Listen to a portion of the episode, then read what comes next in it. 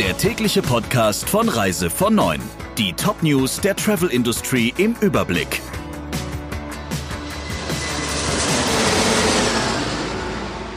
Mit Ursula Lampe, schönen guten Morgen. Das Buchungsaufkommen bleibt schwach, die Hoffnungen auf ein Last-Minute-Geschäft haben sich nicht erfüllt. Die deutsche Reisebranche hat im Juli nur ein Drittel des Vorjahresumsatzes geschafft. Zu diesem Ergebnis kommt die Auswertung von Travel Data Intelligence.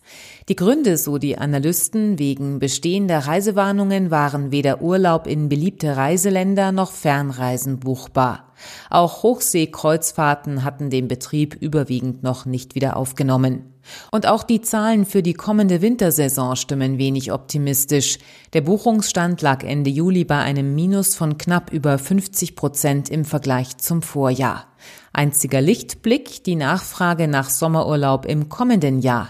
Im Juli entfielen 21 Prozent der Buchungsumsätze auf die Sommersaison 2021 mit einem Zuwachs im Umsatz von 76 Prozent zum Vorjahr.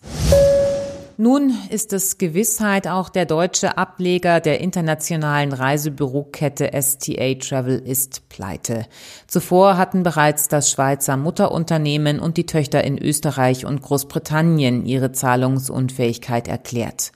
Obwohl man bei der STA Travel GmbH in Deutschland in den vergangenen Wochen wieder erhöhte Buchungsanfragen habe feststellen können, gehe diese Entwicklung auch an uns nicht spurlos vorüber, schreibt das Unternehmen auf seiner Website.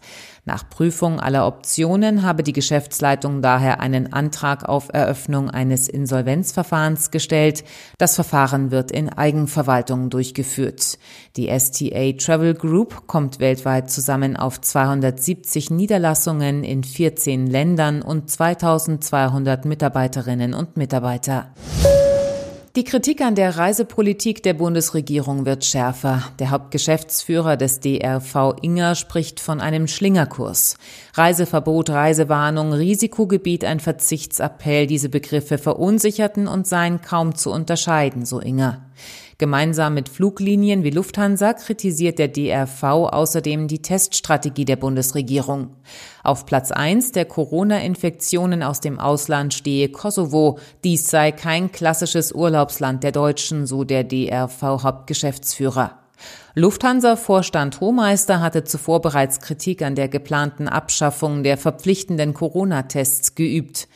Wenn man die Tests abschaffe und jeden direkt in Quarantäne schicke, drohe ein zweiter Lockdown und das, obwohl man sich große Mühe gegeben habe, innerhalb kürzester Zeit Testzentren aufzubauen, sagte Hohmeister dem Nachrichtenmagazin Der Spiegel. Die Lufthansa hatte zusammen mit Partnern an den Flughäfen Teststationen aufgebaut, die es erlauben, bis zu 50.000 Personen pro Tag auf das Coronavirus zu testen. Wegen steigender Corona-Infektionen macht Ungarn ab morgen die Grenzen dicht. Ausländische Reisende sollen nur noch in Ausnahmefällen einreisen dürfen, so das Auswärtige Amt. Der Schritt dürfte vor allem die Anbieter von Donaukreuzfahrten in die Bredouille bringen. Die Grenzschließung soll zunächst für einen Monat gelten. Wie die Veranstalter auf die Grenzschließung reagieren, ist noch nicht bekannt. Vor November wird kein AIDA-Schiff in See stechen. Die geplanten Reisen im September von Kiel und Hamburg fallen ebenso ersatzlos weg wie alle weiteren Kreuzfahrten bis Ende Oktober. Ab dem 1. November will AIDA Cruises wieder mit einwöchigen Kreuzfahrten der AIDA Mar rund um die Inselwelt der Kanaren starten. Die Perla soll vom 7. November an ebenfalls zwischen den Kanarischen Inseln eingesetzt werden. Vom 12. Dezember an sind zudem wieder Kreuzfahrten im westlichen Mittelmeer geplant. Danach steht auch der Orient wieder im Fahrplan der Kussmundflotte. Soweit die wichtigsten Meldungen aus der Branche. Ihnen noch einen schönen Tag.